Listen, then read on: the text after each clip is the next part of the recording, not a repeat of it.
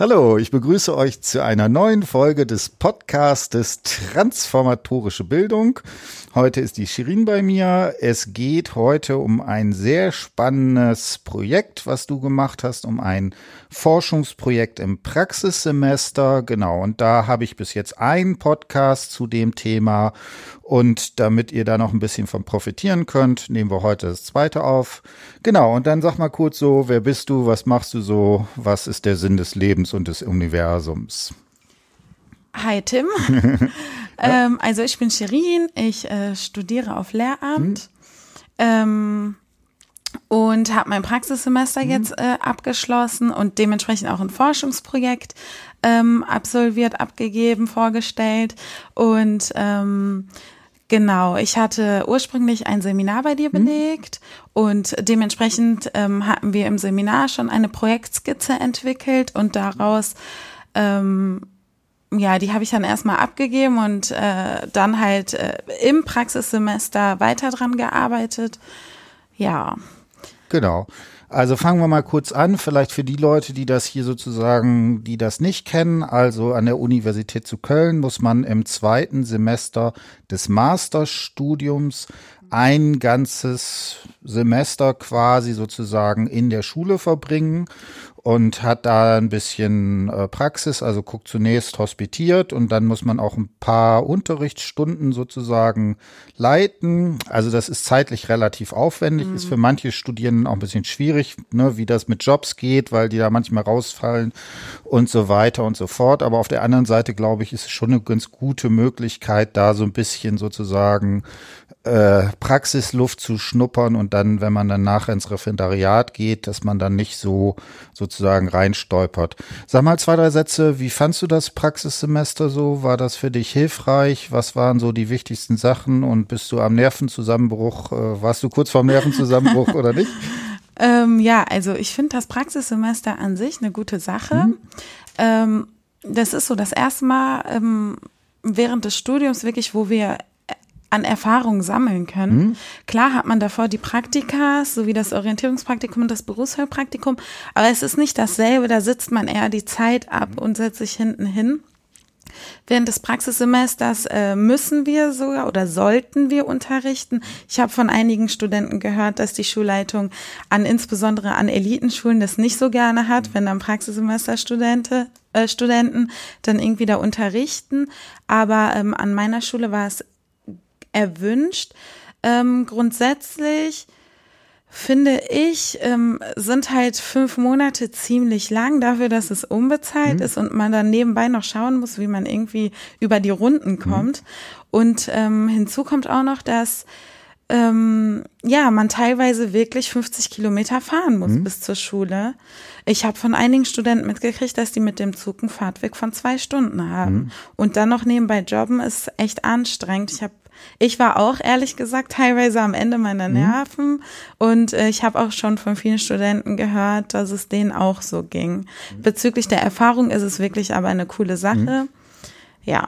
Genau, ne, da ist das einfach das Problem. Genau. Das Einzugsgebiet ist, glaube ich, relativ groß. Ja. Also Ne, es ist halt nicht nur Köln, sondern mhm. halt sehr weitgehend und je nachdem, da gibt es ein komplexes Verfahren, in welche Schule man kommt und so weiter und so fort. Da kann man halt Glück oder Pech haben und so weiter.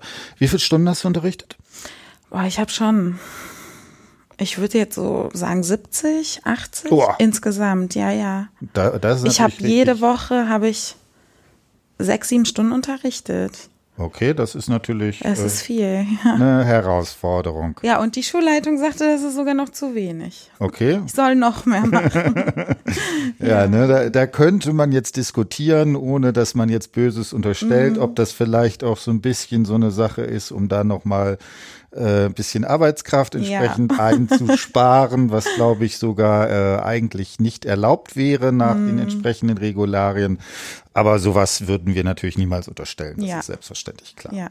Genau, ne? Und dann funktioniert das wie folgt. Also im ersten Semester des äh, Masterstudiums macht man ein Vorbereitungsseminar, wo man so einen Dozenten kennenlernt, ein paar Ideen, was man da entsprechend machen kann.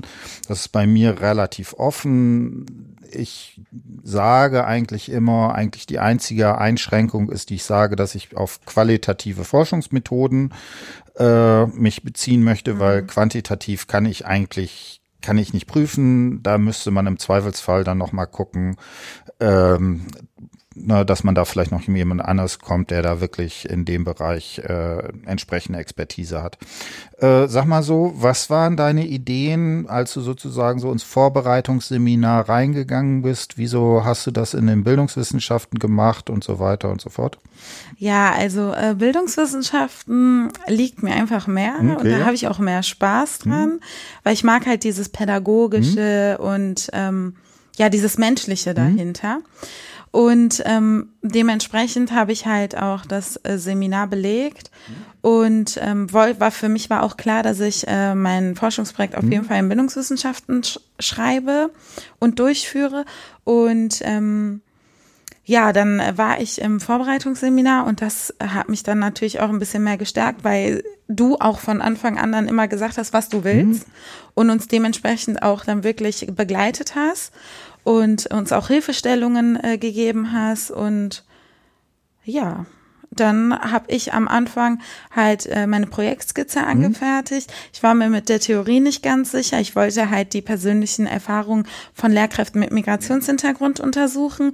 Da war ich zwischen Butler, soll ich äh, die Habitus-Theorie eher anwenden und dann untersuchen, wie der Habitus sich vielleicht entwickelt haben könnte. Hm. Ähm, oder soll ich das mit Butler machen hm. und äh, anhand des Materials, die Interviews, die ich dann durchgeführt habe, hat sich dann Butler einfach viel besser ja dafür geeignet und war viel besser anzuwenden. Hm, genau, also da sind jetzt zwei Sachen. Also das eine, ne, dass du dir die Frage gestellt hast, äh, genau, sag nochmal genau, was war deine Forschungsfrage? Äh, gibt es persönliche Erfahrungen von Lehrkräften mit Migrationshintergrund? Hm?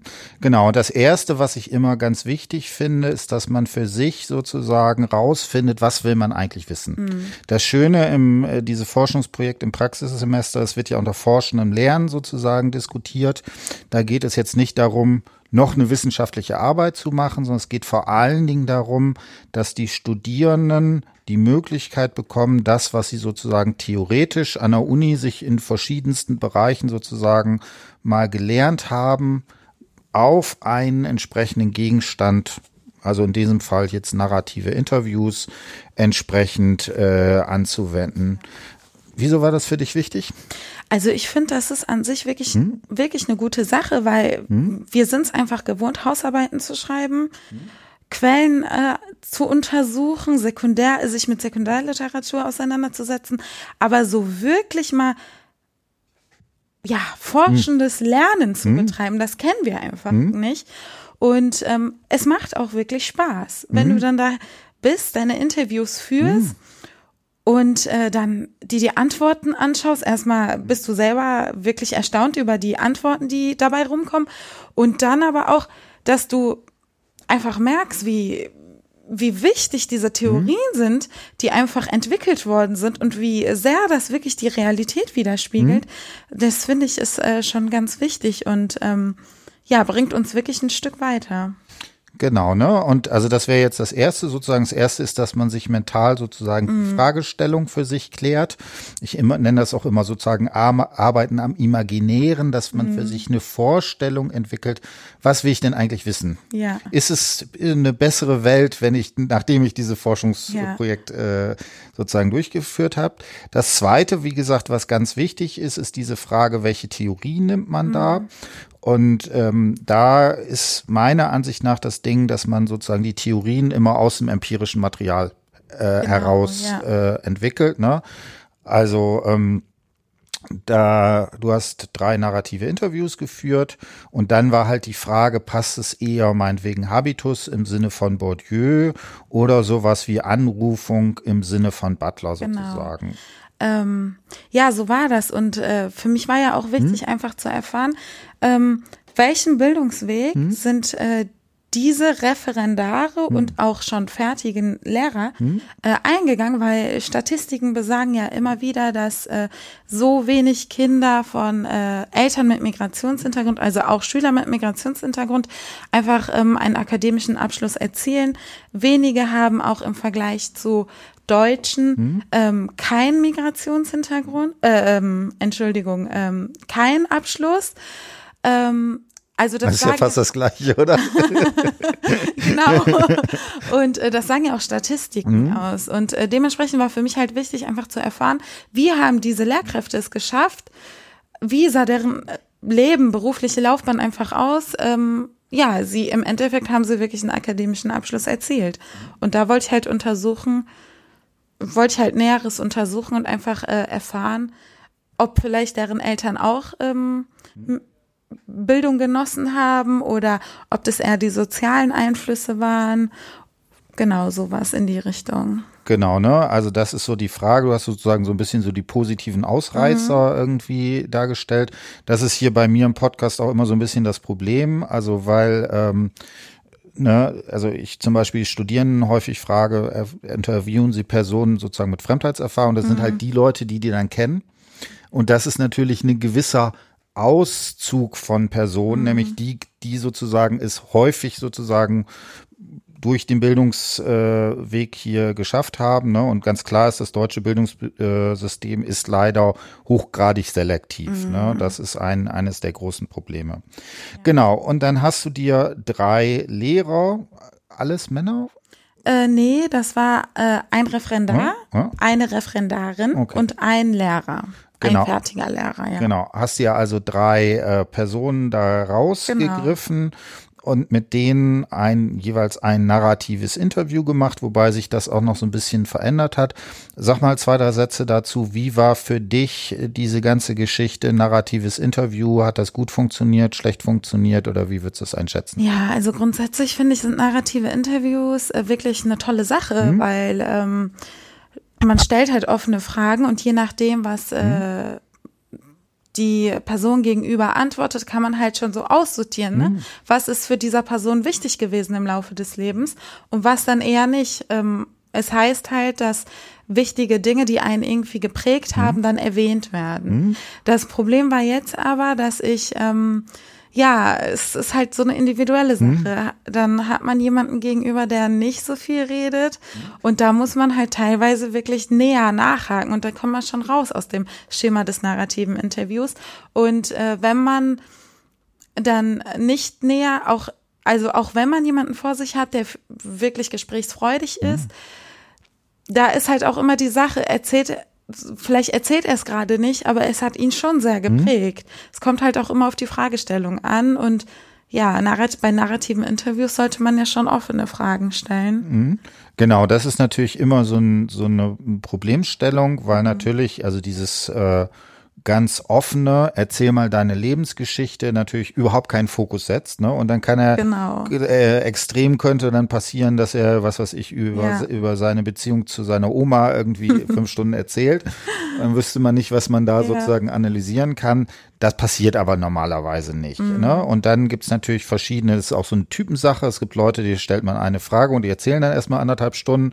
Und Genau. andere Leute stellt man eine Frage und die erzählen dann die Berufsbiografie in zwei Sätzen und denken, dann bin, bin ich fertig Ja. oder sowas, dass man das entsprechend hat. Ja. Und tatsächlich bin ich jetzt auch zunehmend am überlegen, ob man irgendwie noch mal so Zwischenformen hat, also das narrative Interviews, das wäre so ganz offen, ein bisschen strukturierter wäre schon Leit, das Leitfadengestützte Interview, ob man da guckt, ob man das vielleicht mit einem narrativen Interview anfängt und dann sowas wie so, zu einem leitfadengestützten Interview entsprechend sozusagen übergeht. Sag mal zwei, drei Sätze. Ähm, wie gesagt, das ist ja alles äh, sehr, sehr gedrängt. Wie bist du an die Personen drangekommen? Wann hat das irgendwie, wann funktionierte das und so weiter und so fort?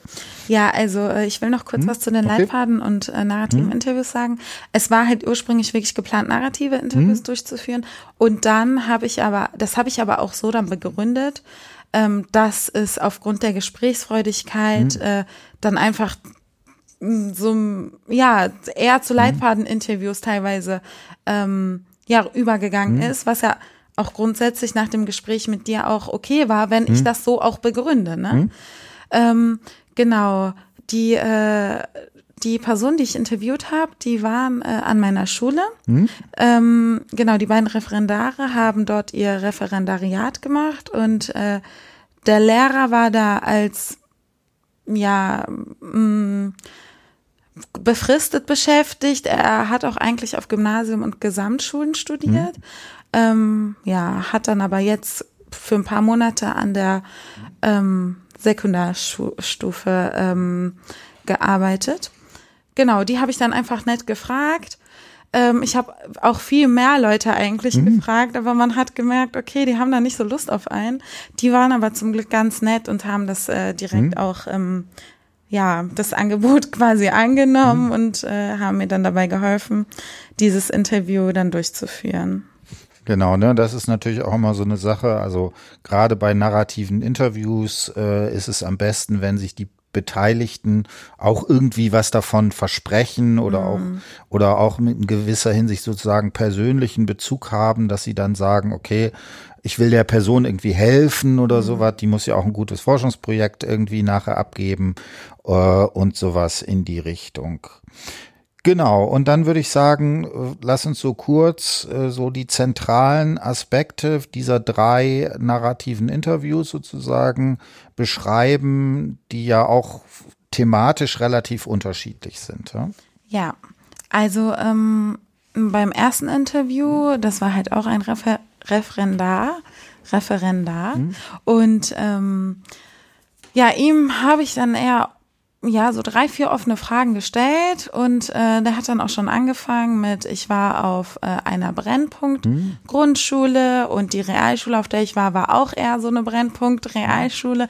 Da waren ganz viele mit Migrationshintergrund und als er dann sein Abi machen wollte auf dem Gymnasium, da ähm, ja war es für ihn äh, einfach ein schockierendes Erlebnis, sage ich jetzt mal. Er hat auch seine Klassenkameraden als ähm, ja mit äh, Familien aus besseren Gegenden kommend bezeichnet.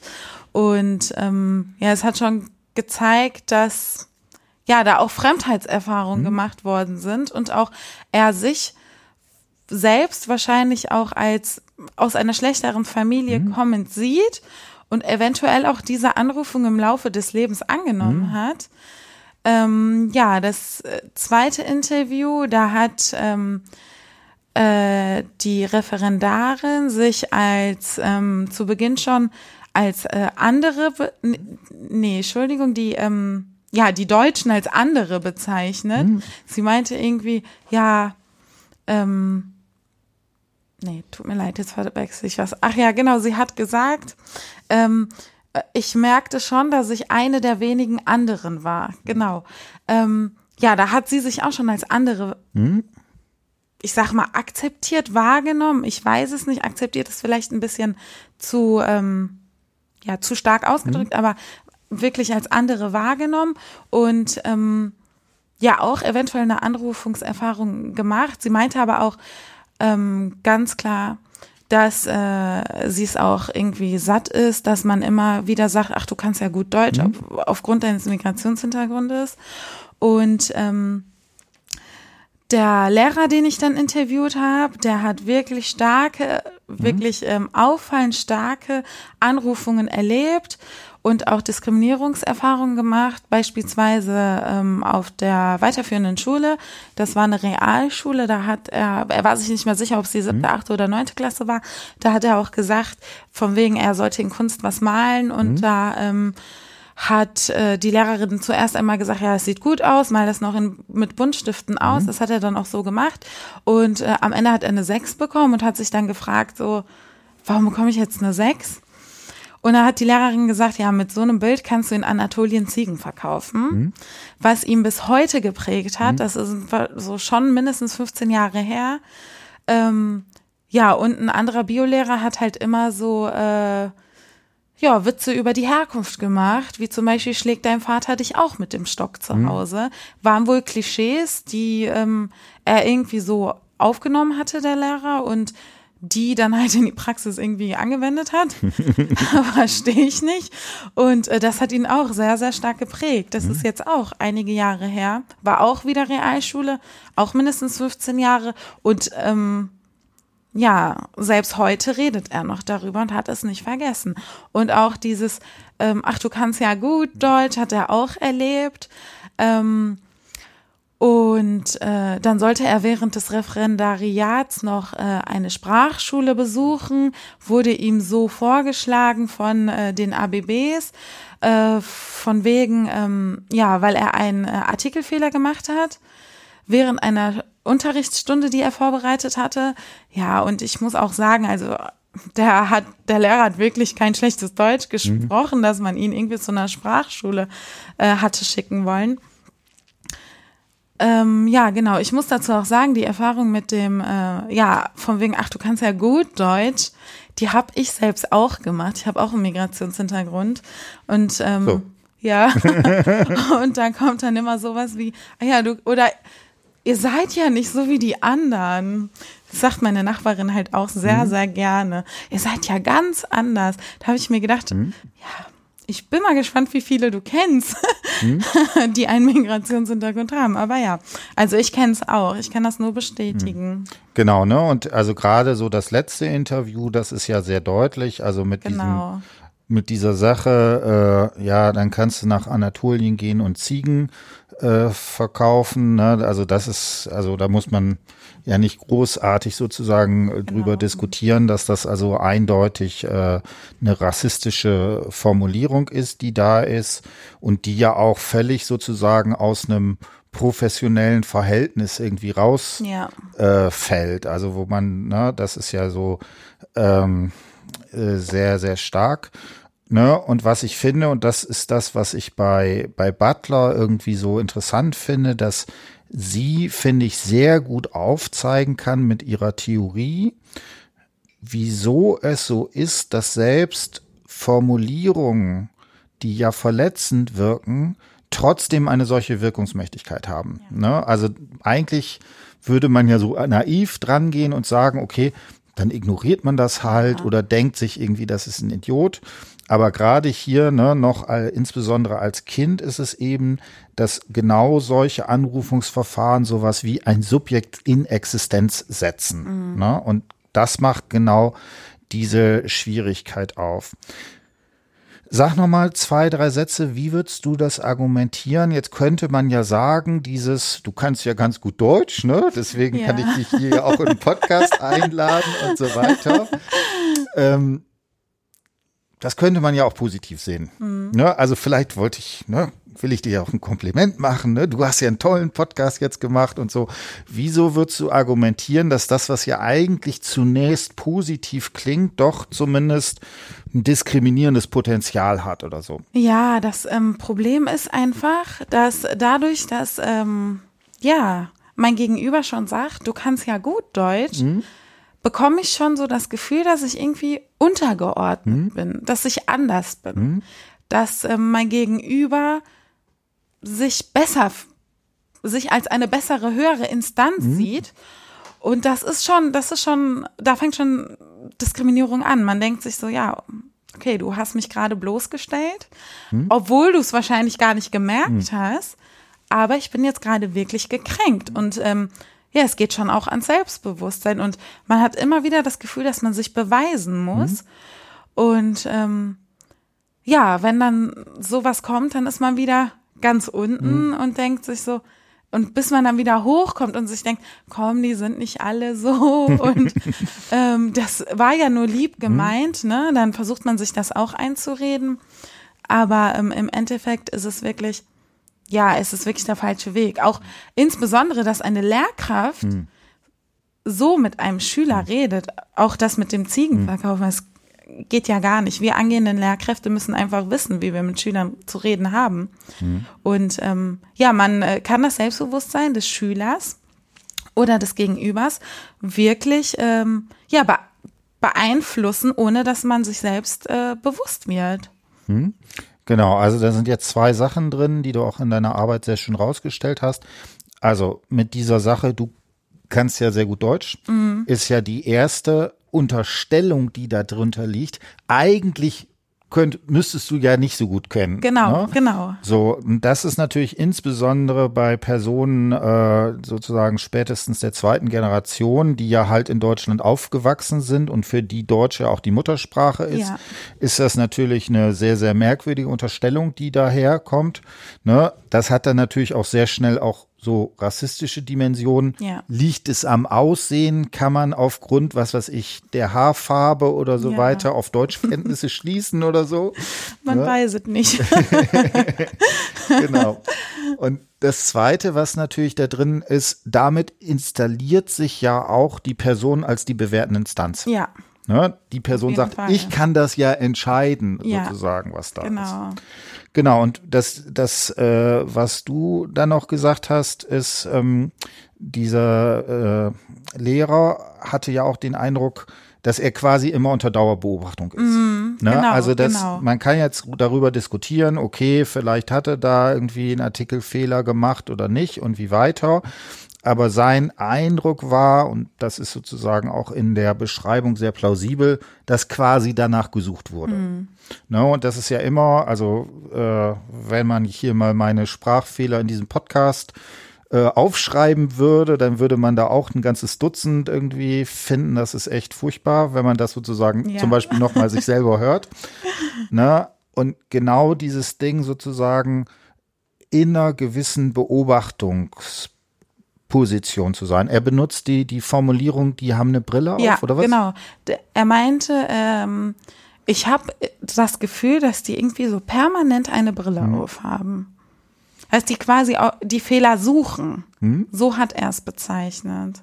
Genau. Wobei man, ne, das wäre sozusagen Suchen. Da ist immer die Frage, ist das jetzt tatsächlich ein bewusstes Suchen oder ist es vielleicht eine gewisse Wahrnehmungsstruktur, die geprägt ist, die sich möglicherweise bis zum gewissen Grade der Intentionalität oder sowas entzieht. Aber natürlich sind wir auch von solchen Bildern da entsprechend geprägt. Und was du gesagt hast, was ich vor allen Dingen auch wichtig finde, das sind ja alles Leute, die haben ja hier schon mal an der Universität studiert. Genau, genau. Ne? Also wenn das jetzt jemand ist, der irgendwie in einem Betrieb gearbeitet hat und der halt nicht eine akademische Ausbildung, dann könnte man ja sagen, okay, ist egal oder ist vielleicht nicht toll oder sowas.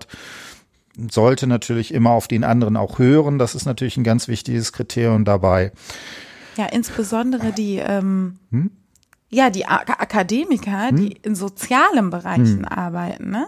Hm? Quasi, wenn jemand BWL studiert hat, da kann man ja auch irgendwie noch denken, so, okay, ne, es ist, klar, es ist falsch, aber wenn jemand, also wirklich eine Lehrerin oder ein Lehrer Hm? dann so eine Aussage von sich gibt, ich glaube, da ist dann schon bisschen was Hm. falsch gelaufen. Genau, ne, das ist ein, irgendwie ein schwieriges Ja. Thema, was da drin ist, was ich ja total auch äh, in gerade in letzten Zeit nochmal äh, erschreckend finde, dass das halt immer noch präsent ist. Ja. Ne, weil ich so gedacht habe, okay, meinetwegen, das war vielleicht in den 80ern, da war das vielleicht so, ne, dass man dann da nur ein Ja. oder sowas mal in der Klasse hat. Äh, also äh, offensichtlich gibt's das halt auch leider äh, in einem Maße auch in der Gegenwart und es, was man sich auch immer vergegenwärtigen muss.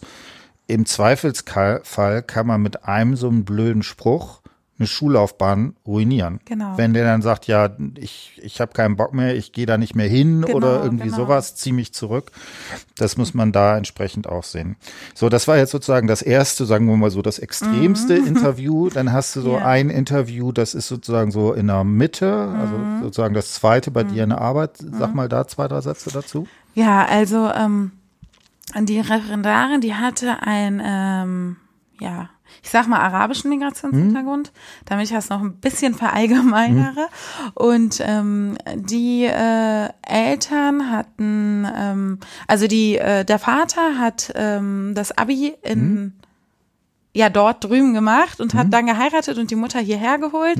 Und sie selbst äh, ist auch hier geboren, kommt aus ähm, ja ich sag mal einer Akademikerfamilie, weil ihre Geschwister alle wirklich ähm, die Uni auch abgeschlossen haben ähm, und eine studiert und sie ist die zweitjüngste und ähm, ist auch in einer Stadt aufgewachsen, in einem Umfeld mit verschiedenen Kulturen. Sie hatte sowohl den engen Kontakt zu Deutschen als auch den engen Kontakt zu türkischstämmigen, mhm. ähm, marokkanisch, mhm. irgendwie libanesisch oder ähm, ja, derart ähnlichen. Und ähm, sie selbst sagt, dass sie aufgrund der Multikulturalität, die sie im Laufe des Lebens irgendwie ähm, ja erlebt hat, alle Seiten versteht. Also sich anpassen kann, sich den Deutschen anpassen kann, aber sich gleichzeitig auch den ähm, mit Migrationshintergrund anpassen kann. Mhm. Aber dass sie einfach auch da gesagt hat, ja, ich passe mich an, weil ich kenne das, mhm. habe ich mir gedacht, eigentlich musst du dich ja gar nicht anpassen. Mhm. Also es ist ja dein Heimatland, du bist ja hier geboren. Mhm. Du hast ähm, hier die Bildung genossen, bist hier zur Schule gegangen und eigentlich den Deutschen anpassen ist ja eigentlich da auch schon ähm, ja die falsche Wortwahl. So, aber ähm, ja, sie hat es anscheinend so aufgenommen, mhm. wahrgenommen und die Erfahrung im Leben gemacht, aber auch sie sagt, ähm, ja, dass irgendwie sie das Gefühl hat, dass sie sich immer wieder beweisen muss und immer wieder zeigen muss, dass sie nicht dem Klischee entspricht. Hm. Ähm, was würdest du sagen, ich weiß nicht, ist es ausformuliert oder was wäre so dein Eindruck, worin besteht dieses Anpassen müssen? Mm, ja, wahrscheinlich ähm, liegt das daran, dass ja, sie hat sich ja selbst schon als andere mhm. bezeichnet im, mhm. am Anfang des Interviews. Und wenn du selbst schon das Gefühl hast, dass du anders mhm. bist, mhm.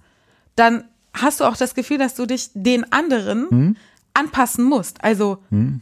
den richtigen, sage ich jetzt mal, oder die, die nicht anders sind, dass du dich denen anpassen musst. Ich kann mir vorstellen, dass das dann halt im Laufe des Lebens dann einfach äh, sie geprägt hat. Mhm. Genau, da sind wir jetzt nochmal beim ganz interessanten Thema, was sozusagen, das liegt jetzt mindestens auf zwei Ebenen. Mhm. Und zwar ist natürlich genau diese Frage, wer ist eigentlich der andere, ne, ist ja so das Ding, weil dieses Paradox ja darin besteht, also auch die Frage, wie reden wir darüber? Mhm.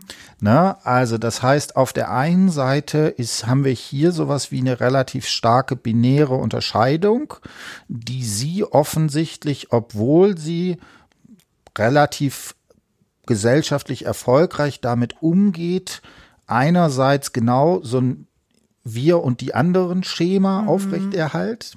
Und das zweite, was wir sozusagen auch als Problem haben, wenn wir jetzt darüber reden, müssen wir in gewisser Weise diese Anrufung nochmal vollziehen, mhm. um sie sozusagen später entsprechend kritisieren zu äh, können. Was würdest du sagen, was, wie kann man damit umgehen oder sowas in die Richtung?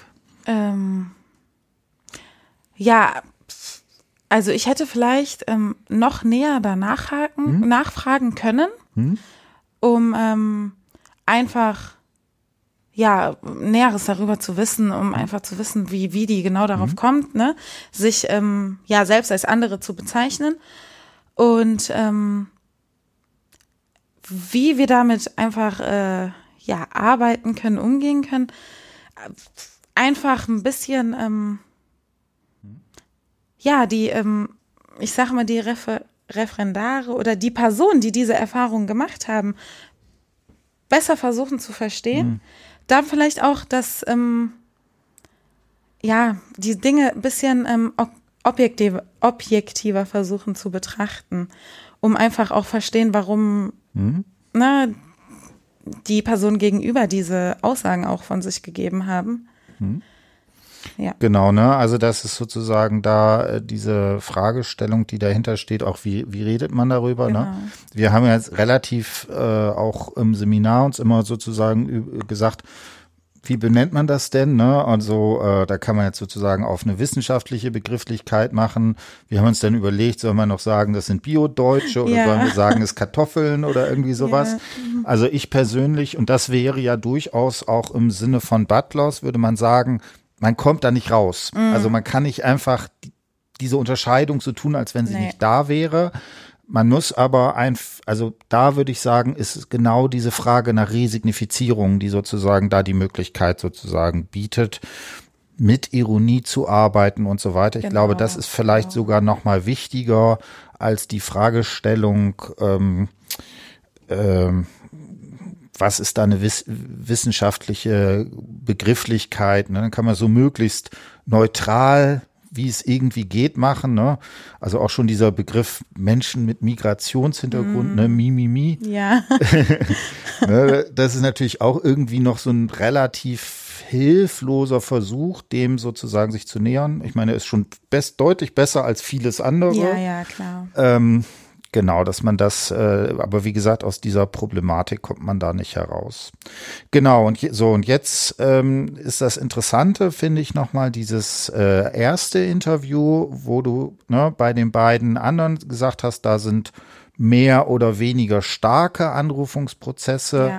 Ist äh, bei dem ersten Interview, hast du gesagt, dass du da zunächst keine Anrufung entsprechend aus äh, ähm, ja, ausmachen konntest, sozusagen zeigen konntest, dass da Anrufungen sind. Ja. Ähm, ist interessant, ne, weil auf der, weil ne, auf das, auf der einen Seite natürlich auch immer spannend ist, ne, dass man mhm. nicht sagt, das ist für alle so. Ähm, diskutieren noch mal. Wir haben da ja auch in der Prüfung dann noch mal darüber geredet dass da, ne, dass, dass da vielleicht auch eine gewisse Verschiebung nochmal in der Prüfung stattgefunden hat. Wie würdest du das jetzt sehen? Ähm, also erst einmal wollte ich noch kurz was zum Migration, dem Begriff Migrationshintergrund sagen. Ähm, ja, grundsätzlich äh, kann ich, egal was ich möchte, hm. ich kann kämpfen bis hm. zum geht nicht mehr. Der Begriff Migrationshintergrund, ähm, ja, der ist einfach so festgeschrieben worden. Mhm. Ich finde, da passen so Begrifflichkeiten wie Migrationsgeschichte oder Mi Migrationserfahrung ein bisschen besser, mhm. hin, ähm, weil Migrations ähm, ist einfach, ja, ob du willst oder nicht, du hast den mhm. und da kannst du machen, was du willst. Aber Migrationsgeschichte und Erfahrung, es geht dann so ein bisschen mehr noch auf die Wurzeln hinzu und das ist nicht so individuell. Mhm. Ähm, naja, Migrationserfahrung, würde ich sagen, ist eher individueller, oder? Äh, ja, genau, aber Migrationsgeschichte nicht. Hm? nicht so. Hm? Äh, äh, nee, also individueller ja, aber ähm, ja, genau, Migrationshintergrund ist einfach so allgemein hm. gesagt und hm? Migrationserfahrung und Geschichte ist da ja an das Individuum angepasst, hm? genau. Und äh, bezüglich ähm, des ersten Interviews, hm? genau, ich habe ähm, das Interview, das war ein narratives hm? Interview, da bin ich auch noch beim narrativen hm? Schema geblieben. Und da hat ähm, ja die Person kaum etwas über irgendwie ähm, ja so so Diskriminierungserfahrung berichtet, wie beispielsweise das dritte Interview. Hm? Da war aber eher dieses, wie als ich ähm, äh, auf die aufs Gymnasium hm? gewechselt habe, habe ich äh, gemerkt, dass die Mitschüler aus besseren Gegenden hm? kommen. Und ich habe das zunächst einmal in der Analyse nicht als ähm, Anrufung und auch als Diskriminierungserfahrung oder mhm. ähm, derart ähnliches wahrgenommen.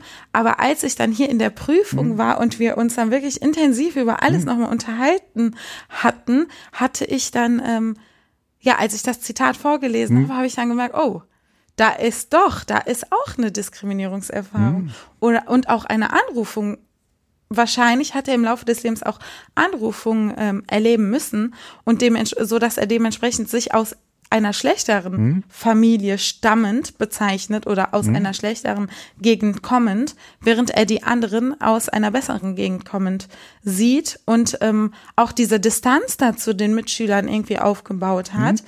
diese ja dieses Fremde da, hm. dass die irgendwie anders sind als er selbst. Hm. Genau, ne? Also da ist, ist immer so eine Sache. Also, ne, du hattest ja überlegt, will ich mit Bourdieus Habitus-Theorie genau. oder mit Butlers Anrufungstheorie sagen. Also ich finde genau diese Szene, die du da gemacht hast, das wäre jetzt klassisch das, was man Bourdieu Habitus ja. nennt. Ne? Ja. Ne, die, ne, er kommt dahin, äh, kommt aus einer sehr äh, heterogenen äh, Schulsituation ne, und kommt dann aufs Gymnasium und da ist diese ganze Heterogenität ja. plötzlich weg. Ne? Und plötzlich stellt er fest, ja, mit meinen Vorstellungen, mit meinem Habitus und so weiter, die sind halt anders drauf. Ne? Und genau. das, ne, das sagt er dann ja auch, äh, weißt du das noch, er hat irgendwie so, die haben andere, was sagt er, Werte? Die haben andere Interessen. Interessen? Ja, der meinte, die haben andere Interessen als ich, hm? sage ich jetzt mal. Genau hm? so hat er erst betont. Ähm, ja. Genau, ne? Also das wäre so ganz klassisch sozusagen habituelle Geschichten, ja. die da sozusagen drin sind. Äh, genau, anhand des, des Interviews ja. hatte ich ja dann auch gedacht, ich mache, ja. ne? Ja. Ich äh, beziehe äh, die Habitus-Theorie von Bourdieu. Dann haben aber die anderen beiden Interviews, dann sind dann mhm. doch in Richtung Butler gegangen. Mhm. Ja. Und so Mist, da musstest du Butler ja, lesen. Hat es so schon gefreut, ja. dass du nur durch Bourdieu durch musstest. Nee, hat dann doch nicht geklappt. Genau. So, ne? Und ähm, das, äh, das Ding, und das ist natürlich immer so ein, so ein Problem, es wird hier nicht sowas wie eine Anrufung erzählt. Ne? Also in dem dritten Interview hast du es ja fast bis wortwörtlich ja. mit diesen, ne, da kannst du Ziegen verkaufen gehen, ne, wo du direkt die Anrufung zitiert hast. Die Frage, die sich da sozusagen stellt, ist, ähm, ob es nicht sowas stattgefunden hat und ob man retrospektiv aufgrund seiner Unterteilung, mhm. das bin ich und die sind eben mhm. anders, ne? auf sowas wie eine Anrufung entsprechend sozusagen schließen könnte. Ne? Und da ist natürlich auch nochmal diese Frage nach einem narrativen Interview. Vielleicht, wenn du dann nochmal gefragt hättest, ja, was meinst du eigentlich aus einer anderen, vielleicht wäre das dann nochmal gekommen. Genau, ja. Das ist mir dann im Nachhinein ja. aber auch erst aufgefallen, mhm. dass ich da hätte mehr nachhaken müssen. Ähm, in dem nee, Moment. Also müssen nicht, ne? Das, das ist halt, ja. ne? man kann dann nachhaken, man muss genau, das aber genau. nicht machen. Ne? Ja, es wäre interessanter mhm. dann, ne? Die ja. Antwort, die dann ähm, bei rumgekommen wäre. Ja. Genau, ne, das, das ist sozusagen da drin. Wie gesagt, man weiß es nicht. Genau. Äh, und natürlich ist es auch immer nochmal eine Darstellungsfrage. Also es in vielen Fällen äh, hat man auch also habe ich auch in narrativen Interviews, dass, dass zum Beispiel so Leute sagen, nee, Rassismus habe ich noch nie erlebt. Mm. Ne, und dann erzählen sie und dann hast du eine rassistische Szene nach der anderen danach. Und äh, ja. wo ich aber das auch sehr gut verstehen kann, weil es ist natürlich auch eine blöde Situation. Ähm, wenn man zum Beispiel sagt, okay, ich muss mich noch irgendwie in dieser Gesellschaft integrieren, ich habe meine Position nicht noch nicht gefunden dann zu sagen, aber unsere die Gesellschaft, in der ich lebe, ist rassistisch, ja. da kann man sich eben auch sehr schnell Möglichkeiten verbauen oder genau. sowas in die Richtung. Genau. Deswegen ist es in vielen Fällen so, dass wenn man, dass ich es auch gut verstehen kann, dass Leute sagen, ich will es gar nicht gar nicht so genau wissen, ja. so ne.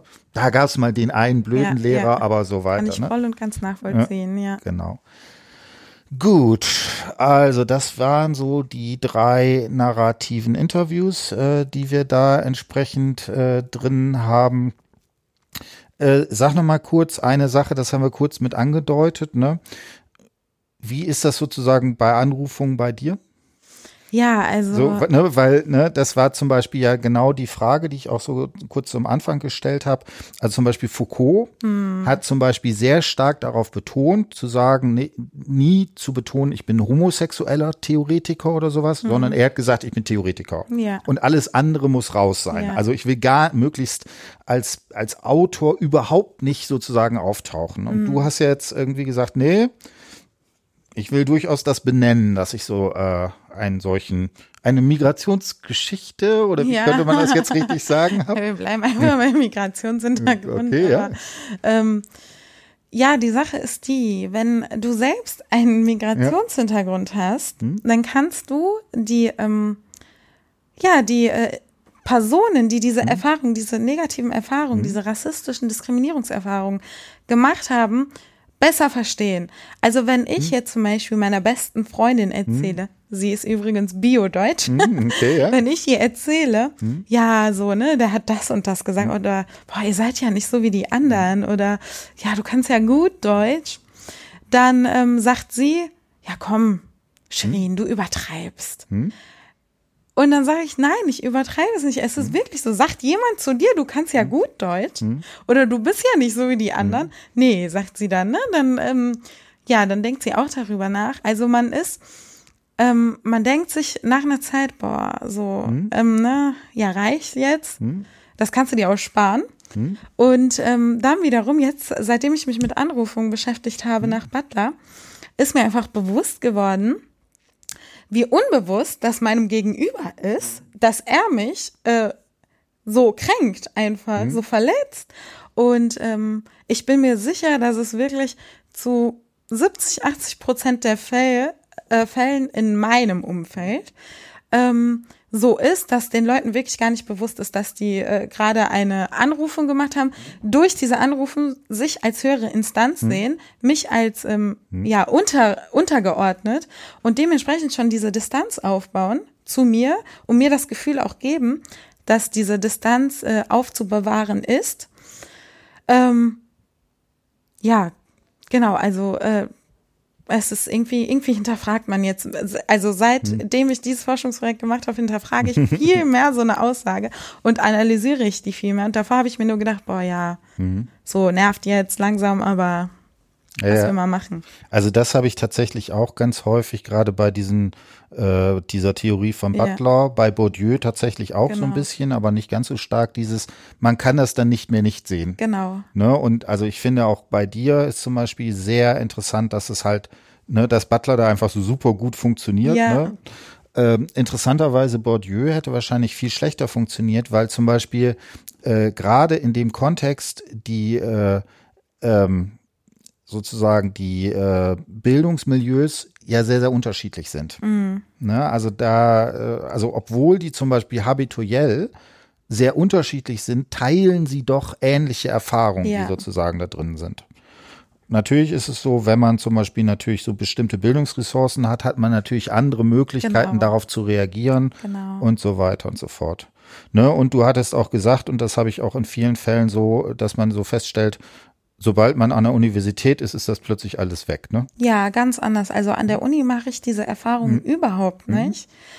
Ähm, irgendwie, ich weiß auch nicht, woran das liegt. Irgendwie, da ist jeder gleich. Mhm. Auch bei den Dozenten. Mhm.